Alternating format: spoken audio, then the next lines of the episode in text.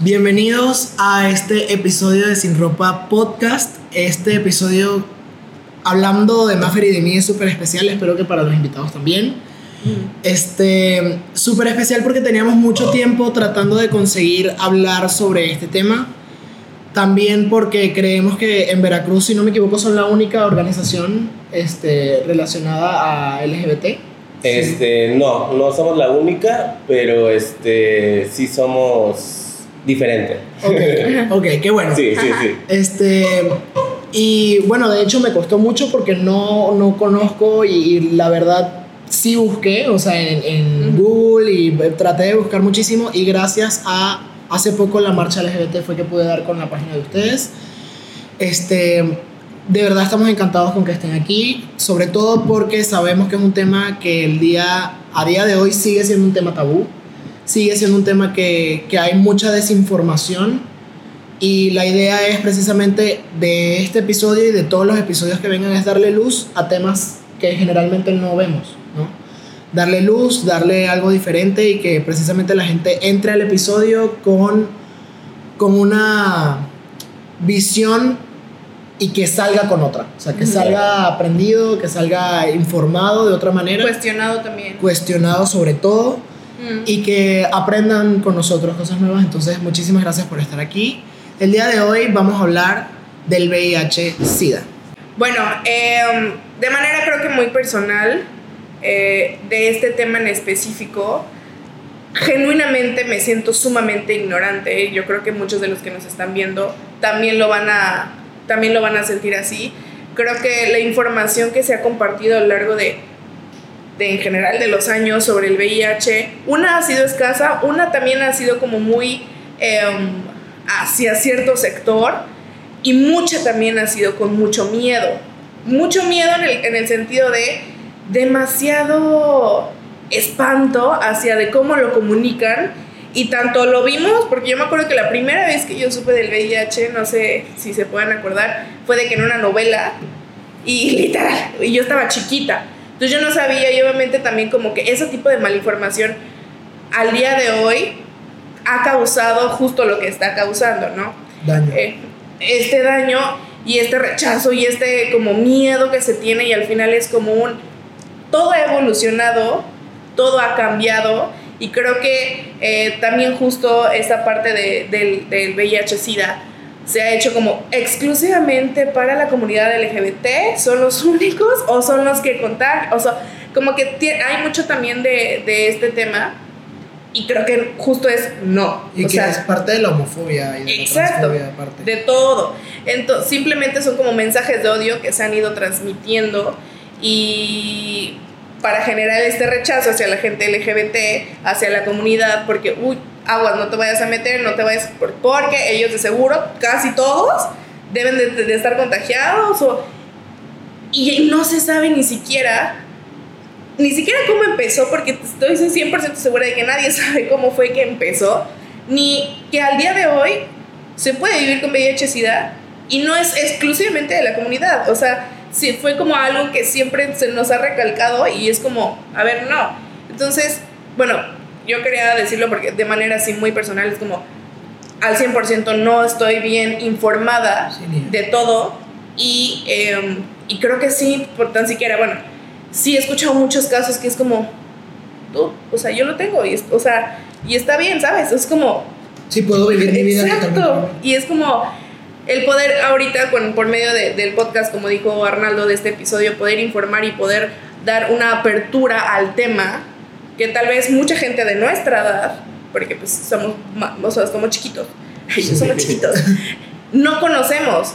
Y que también mucha gente le tiene miedo, entonces a hablar de, o sea, ni siquiera deja, tú, o sea, o sea, lo demás, es como a hablar de, una porque pues justo esta, esta parte de la desinformación de cómo vas a hablar de algo que no conoces, y dos, pues porque pues nunca, nunca nos los han abordado ni en la escuela. Y que aparte que estamos en un contexto donde Veracruz, si no me equivoco, es uno de los estados con más casos de VIH en el país. Sí. Entonces... creo que poca gente sabe eso. Exacto, entonces digo yo porque obviamente formo parte de la comunidad y uno tiene como de alguna forma más presente todo el tema, pero también es importante no solamente para la comunidad, o sea, es un tema social no solamente del estado, sino del país.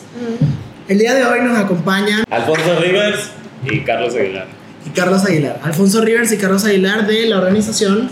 Casa Veracruz. Ok, Centro de Apoyo, Salud y Amor. ok, Perdón, comunidad, comunidad. Se me olvidó, comunidad. Es que le cambiamos el nombre. ok. Este, bueno, principalmente bienvenidos. Muchísimas Gracias, gracias. Muchas gracias por estar. por su tiempo, por todo. Sé que también han estado súper ocupados últimamente. Sé también Sí. que se han preparado muchísimo. No vayan a creer que uno trae aquí a cualquier persona. No, trae gente que ha estudiado y que también están capacitándose alrededor del tema. Y de Al verdad, contrario de eso también- nosotros. Literal. Y se agradece muchísimo que hayan tomado el tiempo y el espacio por estar aquí. Gracias a ustedes por invitarnos. Sí. Este, principalmente la primera pregunta que tenemos es ¿qué es el VIH y cuál es la diferencia con el SIDA? Ok.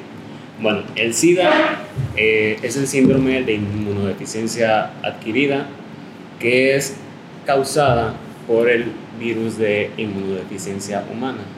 El VIH es el virus y el SIDA es la última etapa de, de esta infección. Ok, ¿ok? Eh, puede, el SIDA llega a desarrollarse hasta después de 10 años, una vez ok. Una vez contagiado. así es. Y eh, es la diferencia. Eh, VIH es el virus y el SIDA es el síndrome causado por este virus. Ok. Ok. Y por ejemplo, me gustaría saber en relación a esto que cómo, cómo puedes diferenciar una de la Mm. otra. O sea, cómo, cómo puedes decir que eres una persona que ya llegó a, a, a SIDA y diferenciar de una persona que tiene VIH o cómo es la transición o cómo te das cuenta que pasaste a, a lo mejor a la otra etapa o que estás en la primera. Sí, mira, eh, tal cual, eh, el virus es simplemente que lo tiene la persona que es, eh, que, lo, es portador y puedes vivir con ella cuando tienes tratamiento. ¿sí? El SIDA se desarrolla cuando no estás bajo un tratamiento y simple y sencillamente el virus avanza, ¿no? Que es precisamente el tratamiento que es el uso de retrovirales que ayudan a que el virus esté en tu cuerpo pero no te... No se. Ajá, deja de reproducirse tal cual, ¿no? Entonces, de esta manera realmente no se dice, ya antes era algo como que se decía VIH-Sida, ahora ya nada más es el VIH, ¿no? Porque es Ok. el virus. El SIDA es la etapa terminal que se provoca después de estar viviendo con el virus, pero sin estar en un tratamiento, ¿no? Ok, De hecho, hace poco hablando con familia, se sabe que hay una vacuna en proceso, si no me equivoco, una... O sea, en proceso de que no ha sido aceptada a lo mejor, pero sé que hay como muchas intenciones de, de, de precisamente evitar que te contagies de VIH. Pero muchos de ellos sí confundían VIH con SIDA. O sea, de hecho, por eso es que quisimos arrancar como el, el, el episodio para que la gente entienda como que qué es una cosa y qué es la otra. Sí, claro. Este, y por ejemplo, en, en, digamos, ¿cómo sabes que tienes el virus? O sea, ¿es explícitamente por medio de una prueba o hay alguna manifestación? Ah, Puede haber eh, síntomas generales, pero obviamente para comprobarlo es hacerte una prueba. No Ok. hay otra forma de saber. Ok, sí, sí hay síntomas cuando ya tienes, eh, adquiriste el virus y tienes algunos, pues ya meses o tiempo, ¿no? Bueno, inclusive puede llegar a sentirse los primeros síntomas hasta 5 años. ok. Y este, y, pero realmente es, son diarreas, son dolores de cabeza, ¿sí? Este, es cuando sabes que tienes el virus pero no te he hecho ninguna prueba, ¿no? Ok. Pero son problemas de síntomas visión. muy generales, ¿no? Sí, Muy sí, genéricos de cualquier otra enfermedad. Exacto, puede ser también problemas de visión, eso ya es un poco Ok. más grave, no es como que va avanzando, y este, pero realmente puede pasar eso mucho tiempo, ¿no? Ok. Y, y bueno, también en la parte, te- eh, la etapa terminal, eh, que es la del SIDA precisamente, es cuando se, se llegan estas infecciones eh, oportunistas, se llaman así, que son, que se van provocando como, este, se va el nombre de este tipo de infecciones. ¿Qué tal cual?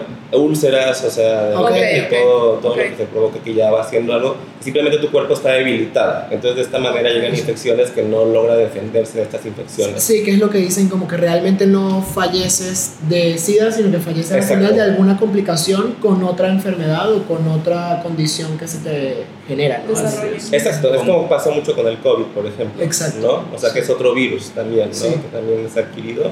Y este, precisamente lo que hacía es que te complicaba y personas que fallecieron fue que tenías personas que tenían ciertos... Sí, que por faltas respiratorias o cosas así, pero en realidad fue como que generado por... Exacto, Ok, sí.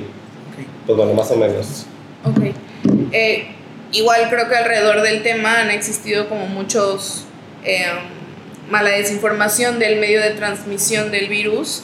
Entonces sí nos gustaría que nos explicaran un poquito es cómo es que este se transmite y, y también cómo el, la, el medio de prevención para. El virus se puede transmitir por relaciones sexuales sin protección, por eh, la madre puede infectar al hijo eh, al momento de dar a luz o en lactancia, eh, o por usar, no sé, compartir utensilios como jeringas.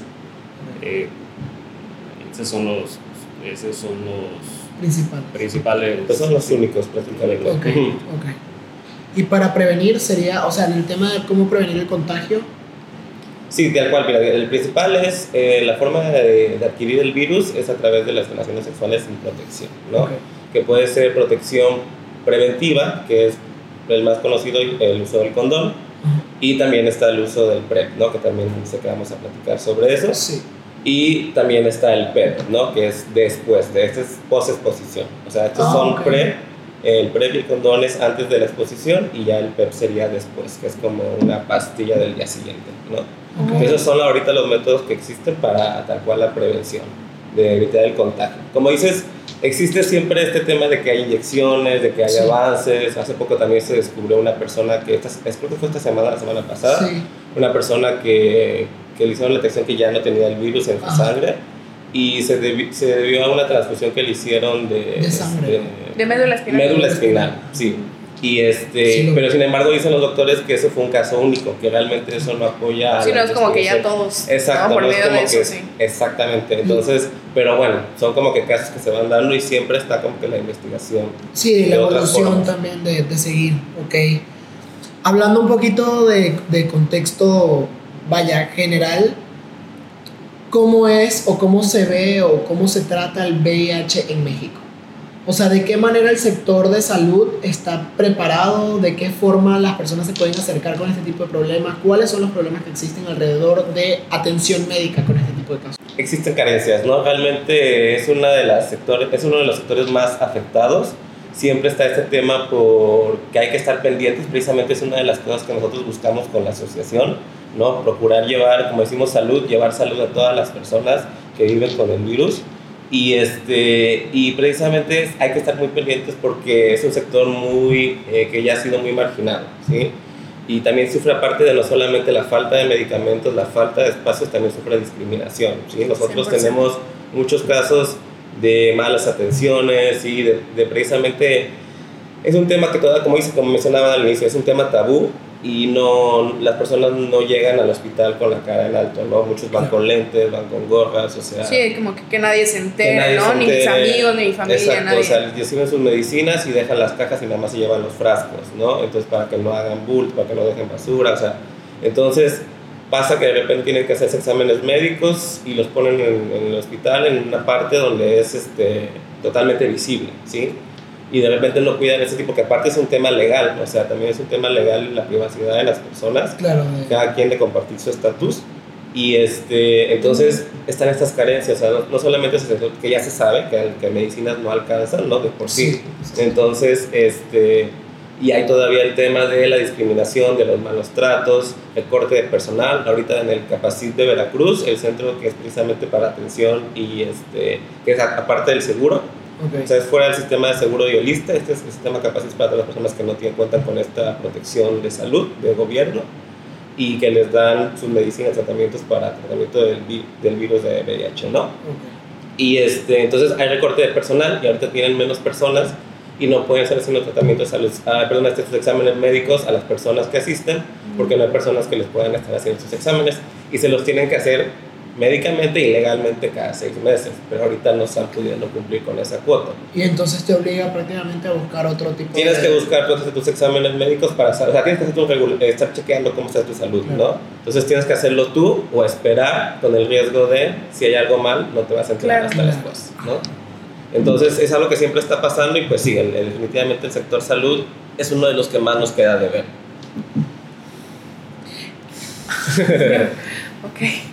Literal, ok. Sí, te- de hecho te pregunto porque, por ejemplo, tengo personas que viven en Estados Unidos eh, y precisamente, o sea, me comentaba un amigo como que no, o sea, tú te, te registras y ellos incluso te dan el PrEP, o sea, si, si te proporcionan la medicina y me dijo, yo no tengo que pagar nada porque el Estado lo da gratuito.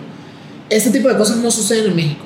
En México sí, el. PREP, el PREP ya, está ya llegó a México, en la Ciudad de México ya es parte de- del sector salud, o sea, ya es parte de personas pueden adquirirlo completamente gratuito Ok.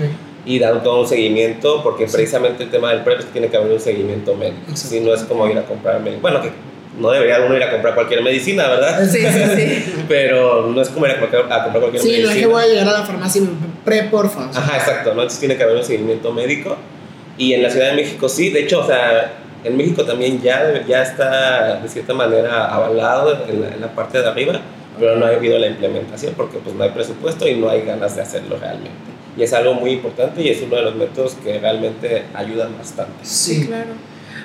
Y hablando, o sea, justo ahorita hablando del PrEP, eh, es, ¿tiene algún riesgo? ¿Tiene alguna consecuencia? ¿Tiene síntomas o no? ¿No hay ninguno? El PrEP es totalmente seguro y, y tiene que haber una valoración y un seguimiento médico, pues como cualquier otro tratamiento. O sea, Ok. Pero se da el seguimiento ¿por qué? O sea, porque puede ser que el PrEP te deje de funcionar en algún momento o la dosis o algo así. eh, no, te, como son, son medicamentos fuertes, simplemente tienes que llevar eh, un Control. control, El control. van. Puede haber efectos Sí, secundarios. como si estuvieras tomando un antibiótico, ¿no? O sea, de que me refiero como ese tipo de que necesitas un control de... Así es, y, lo, y muchas veces aparecen efectos secundarios, pero con el tiempo van desapareciendo. Ok, ok. Y por ejemplo, eh, las personas, o sea, este, este método funciona incluso, por decirte algo, si empiezas a tomar la pastilla un día antes. ¿O con qué tanto tiempo tienes que empezar a, a consumir este tipo de, de prevención? Son dos días, ¿verdad? Antes. Son dos días antes que tienes que, que empezar a utilizar el, el tratamiento Ok. para ya poder estar este, activado en tu cuerpo, ¿no? Ok, ok. Y también hay, es que hay diferentes formas también de ocupar el PrEP. Una es precisamente de manera...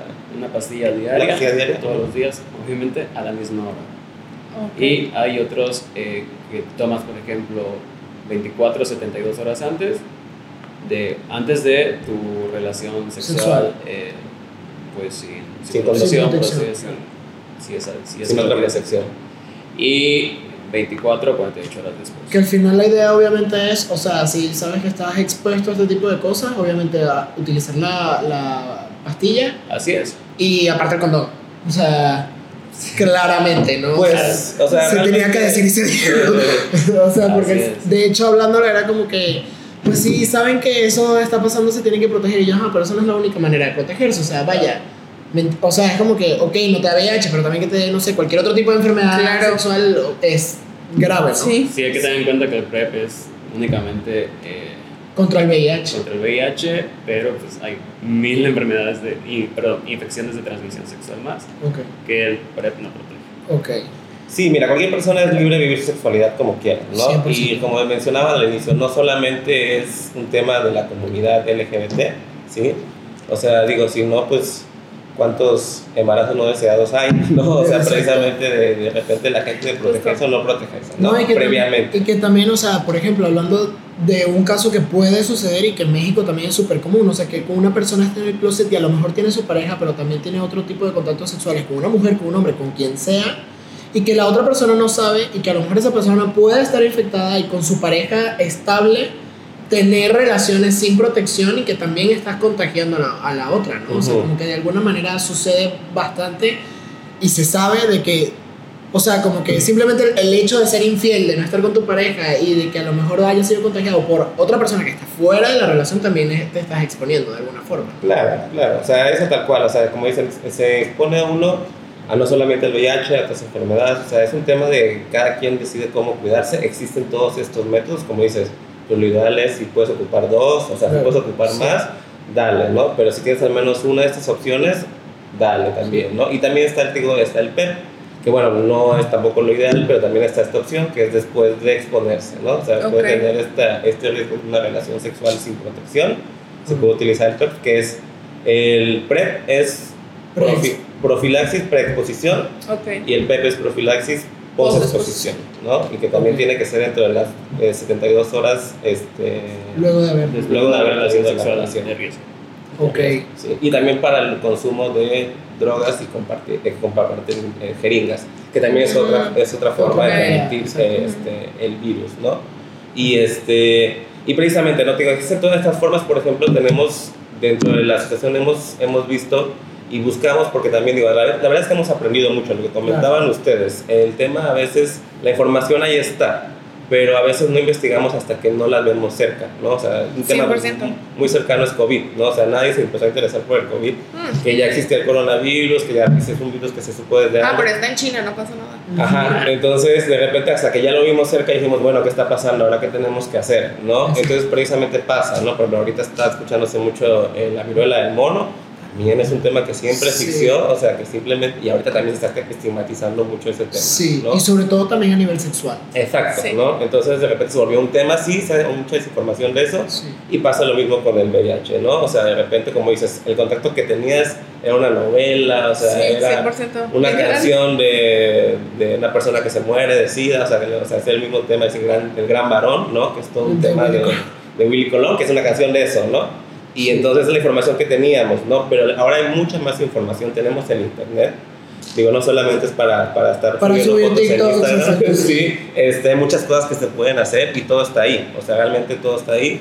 Y yo también de manera personal, no te digo, ay, esto lo, lo sé yo desde hace 10, 20 Sí. años, realmente es algo en un periodo muy corto que empecé a interesarme porque esto nació por ganas, todos los que somos parte de la asociación tenemos ganas de ayudar, ¿sí? Claro, o sea, queremos claro. ver qué está haciendo, qué está pasando, porque estamos viendo que algo no está funcionando. No, y que aparte hay veces que la misma persona que está en esa posición se empieza a informar hasta que es- entra en el tema de, de la enfermedad y hasta que se contagia, e incluso contagiado a veces tienes desinformación. O sea, a veces hay claro, ignorancia y es obviamente cierto. qué bueno que también busquen no solamente acoger de alguna manera a la persona que, que se contagia o lo que sea, sino aparte darle como orientación. Exacto. Porque al final es el objetivo. Quería preguntar, antes de que pasemos como a la otra parte, era, o sea, por ejemplo, esta parte de- de- del post-exposición, ¿también ya se consigue en México? Sí, Ya, o sea, ok. sí, también, o sea, digo, aquí en Veracruz no está, ¿no? Y no está a nivel nacional. Ni PrEP ni... Ni PrEP ni PEP. ni PrEP. Eso está en la Ciudad de México. Yo tengo un familiar, un amigo, un conocido que tiene VIH, ¿cómo yo lo puedo ayudar? ¿De qué manera yo, lo- yo puedo ser de ayuda para él? Ok, al menos, o sea, esa pregunta puede sonar a que todas las personas que viven con VIH necesitan ayuda o, Sí, o hay que tratarlos, no sé, de manera especial y no. O sea, eso de ayudar es si un amigo o un familiar te llega y te dice, oye, ¿sabes qué? Eh, me acabo de enterar que, tengo tengo. VIH. Lo único que puedes hacer es apoyarlo, informarte, o sea, sería lo mejor, Lo informarte. principal. Eh, y apoyarlo en lo que él necesite o en lo que él te solicite. O sea, no podemos, tampoco podemos ser condescendientes y tratarlos de manera especial porque no lo necesita y puede, al contrario, se puede tomarlo mal o puede sentirse mal y ya no. Si tuvo la confianza de, de confesarte eso, lo, único- o lo mínimo que puedes hacer es eh, Apoyar y estar. apoyarlo y regresarle. Sí, que al final es como lo mismo de salir del closet de alguna manera, ¿no? Como que... O sea, no tienes que hacer nada, simplemente ayúdame, ¿no? Exacto, simplemente ahí conmigo. acompáñame en el proceso. pues. Y escúchame. Exacto, porque al final de cuentas eso, o sea, nosotros, parte de que creamos esta comunidad es gente que, chicos que de repente pues, se quedaban solos, se quedaban sin casa, se quedaban sin con quién Exacto. platicar, ¿no? Y entonces precisamente era de rechazo de sus amigos, ¿no? O sea, rechazo de su familia y pues no sabían con quién llegar y precisamente pasa que eso ocasiona cosas peores, ¿no? Y, y nosotros creamos esta comunidad para que tengan un lugar donde platicar. Entonces es lo que, lo que necesita, o sea, realmente digo, otro tema también es pues apoyar la causa, ¿no? O sea, tal cual, o sea, ustedes que abren un espacio, o Ujú. sea, al final de cuentas es, es eso, ok, vamos a darle un espacio también a esto, vamos a escuchar, oye, que si, que si faltan medicinas, órale, ¿qué se puede hacer, no? O sea, si quieren, aparte, nosotros, ahora es que la invitación llega a todos, manos nunca nos faltan, ¿no? O sea, realmente siempre necesitamos apoyo y nos apoyamos de todos, ¿no? Realmente, oye, ¿quién sabe llevar redes? ¿Quién sabe llevar esto? Ok. Ta, ta, ta, la ayuda nunca es suficiente. Exacto, Nunca. ¿no? Y de repente, oye, pues no, no estoy estudiando, y luego llegan muchos chicos, ¿no? Que quieren también apoyar, y dicen, oye, quiero hacer algo porque me gusta lo que están haciendo. Pues, ¿qué hacen? Le digo, pues mira, ahorita de momento comparten redes, ¿no? O sea, que es nuestra forma de comunicar, o sea, porque lo que queremos es que nos conozcan más Claro. para precisamente buscar apoyar más y también que nos apoyen, ¿no? Porque realmente el apoyo principal necesitamos, pues, recursos. Casi Sí, todo, claro. casi todo ahorita sale de nuestros bolsillos y lo hacemos con todo de corazón Claro. pero necesitamos hacer más, o sea, simplemente Claro. nos limitamos con lo que tenemos Sí. y entonces y nos interesa pues precisamente hacer alianzas con empresas, con la, la- la- o sea, ahora sí que también requerimos el apoyo, Sí, la claro. asociación, ¿no? Claro. Como dices, o sea, y es una parte que cualquiera puede unirse, ¿no? Quiero, quiero apoyar, ahí está, ¿no? Trabajando, no siendo así como mencionabas, así de, "Oye, ¿qué te pasa? No, no, es, Sí. no es ser condescendiente, Ajá. sino simplemente buscar estas maneras de, de estar presentes, ¿no? O igual de que te ayudo, te acompaño a hacerte tus chequeos o cosas Claro, así, ¿no? O sea, sí, ¿sabes qué? cosas. Si quieres, o sea, voy, ¿no? Si tú quieres, porque Exacto. necesitas a alguien que te dé un hype, pues va. O sea, tampoco es como ay, ¿qué le va a pasar? Sí, si no, no, no. O sea, es eso, no te digo, o sea, y se entiende, te digo, precisamente uno también tiene que aprender a hablar. O sea, nosotros también Exacto. hemos aprendido en la asociación cómo, cómo comunicarnos. Pues es como de repente. Sí, es la forma en cómo la sociedad hablar.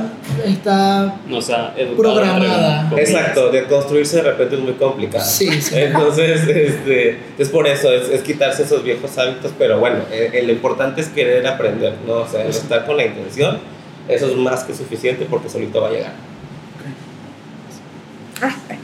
Bueno, justo ahorita que lo estabas mencionando, toda esta parte de, de la ayuda, de cómo se pueden sumar, cómo puede, o sea, cualquier persona que quiera apoyar va directamente contigo o va o a qué números pueden marcar o, o dónde se pueden dirigir para poder ayudar, porque obviamente sabemos que te podemos decir, no, pues donen o hagan tal cosa, pero justo lo que acabas de decir, como todo suma y todo apoya para Sí. poder expandir un poquito más, para poder estar en, en más lados, ¿cómo, ¿cómo nos podemos acercar a ustedes para, para esto? Si nosotros en las redes sociales estamos como todas arroba casa B, ¿sí? en Instagram, Facebook y Twitter. ¿sí? Ok. Es donde estamos ahí, nos pueden encontrar, nos pueden seguir, vayan y síganos.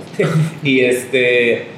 Y si cualquier cosa, cualquier tema, nos mandan un DM, un inbox y ya este, por ese medio nos comunicamos. O sea, precisamente atendemos todos los casos a través de, de los inbox y los, y los DMs, que es tanto personas que quieran este, apoyar y también personas que estén buscando, por ejemplo, que se quieran ir a hacer la prueba, ¿sí? La prueba rápida, de repente Ok. es ese temor que tienen, que ayudamos Sí. mucho nosotros con eso precisamente, que es ese temor de ir a hacerte la prueba, que ese es un estigma, ¿no? Es un tema también que nosotros tenemos que... que Sí, no tiene nada de malo de irte a hacer una pues prueba, o sea, es, es como cualquier persona que tienes activa sexualmente, uses o no uses Exacto. condón, lo que uses, tienes que ir a hacerte la Que prueba. al final igual, o sea, incluso si, o sea, deberías hacerte esos chequeos comúnmente Exacto. igual, o sea, es como que esto no debería ser algo diferente a, a- Claro. a lo que deberías hacer. Sí, como cuando te haces la prueba de sangre normal, o sea, de que para tu chequeo de ver cómo estás del colesterol y de así, lo pues que también. sea, ¿no? Y precisamente si sabes que eres una persona activa sexualmente y que a lo mejor tienes diferentes parejas o que incluso tienes una misma pareja, Sí. pero no estás seguro si eres su única pareja sexual, Sí, no solamente es el VIH, es de cualquier cosa, o sea, es como que, o sea, esto tiene que ser parte de todo ese chequeo, o sea, no, no puedes cegarte de que, ay, como no me la hago, no me va a pasar. exacto. ¿no? sí, O digo, sea, creo que justo es justo lo que hablábamos de que, y ahorita igual me gustaría que nos los, o sea, que, que nos dijeran un poquito más. Todo eso se debe que creo que la sociedad sigue juzgando, ¿no? Como Sí. este tema de las personas, del contagio. O sea, ustedes que lo, que lo, que lo viven un poquito más, sí lo notan de que el- está todavía en las personas y en la sociedad mexicana el, el juicio hacia las personas contagiadas. Sí, sí pasa porque, justo como comentaba Alfonso, eh, hemos sabido de gente que la corren de su casa. eh, supimos de un caso que no aceptaron en su trabajo por haber dicho que, pues, que vivía con VIH. O sea, ¿lo votaron? Sí, no, No lo contrataron. no lo contrataron. Y también sabemos de, de empresas que han hecho, que lo hacen, muchas empresas hacen pruebas este, de VIH sin consentimiento de las personas, le llaman como exámenes médicos generales y son pruebas de drogas y de VIH y, y por esas razones no, no los contratan. Obviamente Oye. ese es un delito. Claro. eh, Sí, pero claro. pues son... Sí, Pero pues luego son grandes O empresas. sea, con las yo, que- yo estoy en shock. sí, no. Impactante. sí, eso Sí pasa, sigue pasando. O sea, yo veo eso y quemo el lugar, así que literal. o no, sea, y el real, problema es ese, que nadie hace nada. No, exacto. Porque son empresas, o sea, ¿qué haces? O sea, tú ves con el temor de, ok, ahora me voy a tener que exponer yo y que todo el mundo sepa Claro. que Sí. tengo VIH y ahí si no me dan trabajo Cuando tal vez ¿qué todavía ni siquiera estabas listo, ¿no? Para decirlo, o estás Ajá. pasando por un proceso de aceptación también contigo mismo y, todo, y llega alguien y te expone de esa manera, es como, Y son grandes corporaciones que sabes que no te va a llevar a ningún lado, entonces es todo un Sí, o que tema. te van a callar con dinero, o que te van a caer encima mil abogados de cualquier otra razón, cosa o lo que sea. Así es. Qué injusto, sinceramente. O sea, esa es la realidad. También quería, antes de cerrar, eh, digamos, me gustaría hablar del tema pareja, o sea, eh, en el sentido de cómo puedes abordar el tema en pareja cuando una persona está infectada con VIH. O sea, aparte de que ya dijimos que es algo totalmente normal, cómo se hace el acercamiento, de qué manera también la misma pareja puede ayudar a seguir adelante, porque creo que también ahí suceden muchas cosas. O sea, de que si una, una persona queda, o sea, sale positiva con VIH y que la otra persona dice yo no puedo con esto y me voy, o sea, sucede mucho y se han visto muchos casos alrededor de esto. Entonces también me gustaría saber de qué forma se puede vivir de una manera totalmente normal, porque se sabe que se puede hacer, pero aparte de eso, ¿qué, ¿cómo podemos ayudar a que la relación siga adelante? O sea, ¿qué otra cosa puede hacer la persona? No solamente la que, persona que se infectó, sino la persona que también está en una relación con una persona positiva con VIH. Sí, pues mira, como todas las relaciones, todas las relaciones hay trabajo, ¿no? Y realmente eh, hay que saber comunicarse y, y pues este, esta situación que puede ser como mencionas, ¿no? Que de repente dentro de la relación, porque hay, bueno, hay, hay casos de parejas que uno vivía con VIH previamente y de repente conoció a otro y simplemente se, se enamoraron en ese proceso.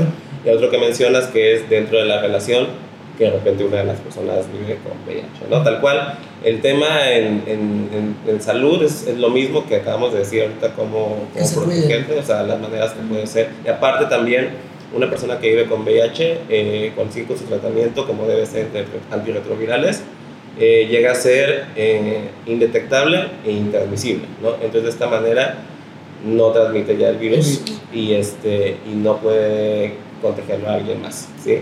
Entonces, puede inclusive sin usar ninguna protección, ¿no? Ok. Entonces, pero bueno, es decisión de cada pareja, tal cual. Claro. Y este, en el tema de salud, ¿no? En el tema personal, pues bueno, es trabajar, ¿no? O sea, es, es recuperar la confianza, porque por supuesto, pues, sí, como tú mencionas, ¿no? Si es algo que pasó dentro de la relación, pues puede haber un tema de... ¿Por qué pasó? De por qué pasó, o sea, se rompe la confianza. sí, al ¿no? final todo es como comunicación, ¿no? Exacto, Parte o de sea, esa si hubo esta de- traición, etcétera, o sea, o lo que se haya crecido, que pasó y que llegó a este momento, cómo resolverlo, ¿no? Y cómo saber recomponerse de eso.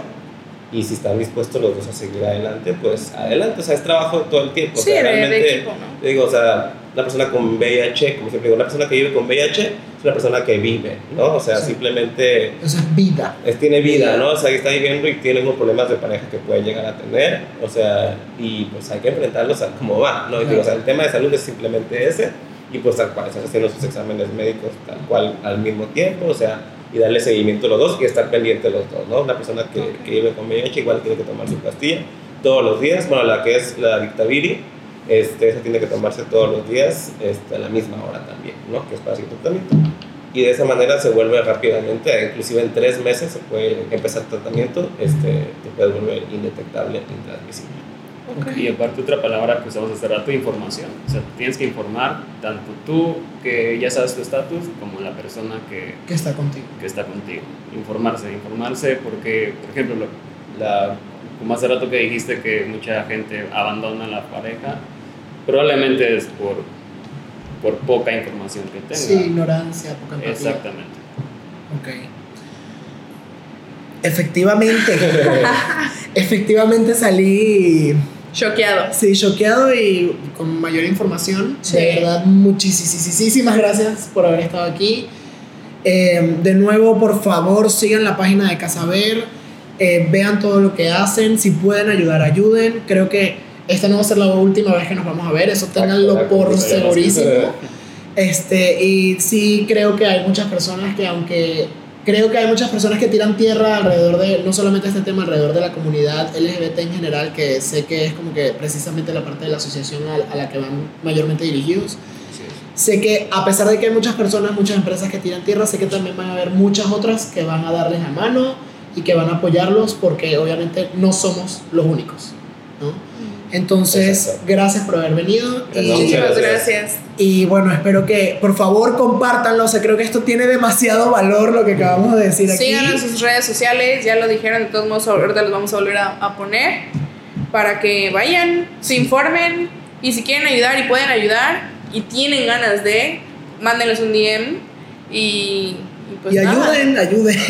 Y aparte de eso, eh, si alguien que nos está escuchando, nos está viendo, eh, tiene, quiere saber más o tiene, quiere irse a hacer la prueba y le da miedo o no quiere ir solo, nos pueden escribir, nosotros hacemos acompañamientos. O sea, si una persona no sabe cómo, Súper. a dónde ir, cómo orientarse, eh, los acompañamos, los esperamos hasta que den su resultado y bueno, eh, sea cual sea el resultado, avientarlos después y seguirnos informando. No pasa nada, no estamos solos. Y Sí, pues no te vas a morir, o sea. Exactamente, o sea, si sigues tu tratamiento, en poco tiempo puedes ser indetectable y llevar una vida normal hasta que un carro te atropelle. pase cualquier cosa. Exactamente. También les quería comentar de un encuentro que vamos a tener. Ah, sí, Sí, este, se llama Convivencias Positivas. Es un encuentro para personas que viven con, para hombres que viven con VIH, este, HSS, hombres que tienen sexo con hombres. Y digo, vamos dirigidos a este sector únicamente, porque la verdad es que somos una asociación muy chiquita, entonces estamos haciendo ahorita Claro. de repente, Específico. vamos como que poco a poquito. Poco a poquito, sí. Y ahorita este espacio es exclusivamente creado para hombres que tienen sexo con hombres y bueno, está dirigido para que viven con VIH. Eh, Precisamente es para la zona de Veracruz, inclusive consideramos si son del sureste de México también los podemos invitar.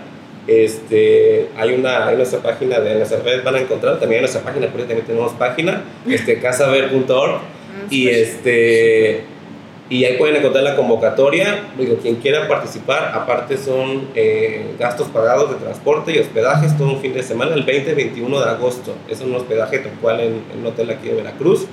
Y este, este, no tienen que pagar este, alimentación, hospedaje y transporte en la ciudad. Y los que son de fuera, se considera si les puede apoyarse también para los gastos de llegar a Veracruz. Ok. Entonces, Perfecto. esa es la invitación bueno. que tenemos de este encuentro. ¿Puedes repetir la fecha, por favor? 20-21 de agosto Ok, del 2022.